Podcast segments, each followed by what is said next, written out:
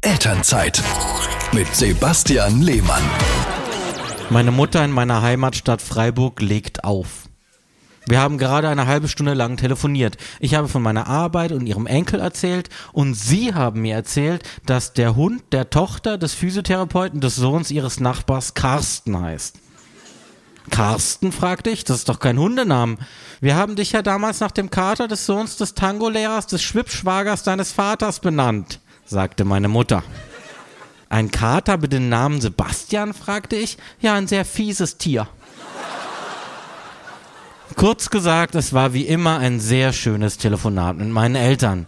Jetzt hat meine Mutter aufgelegt. Jedenfalls denkt sie das. Ich kann aber meine Eltern noch hören, wie sie sich unterhalten.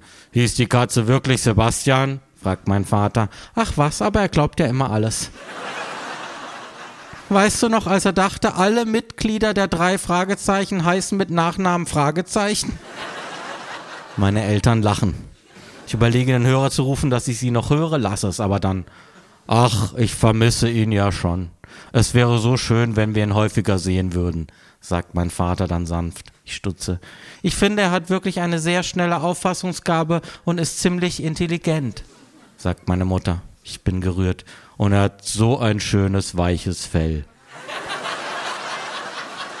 Carsten ist wirklich ein toller Hund.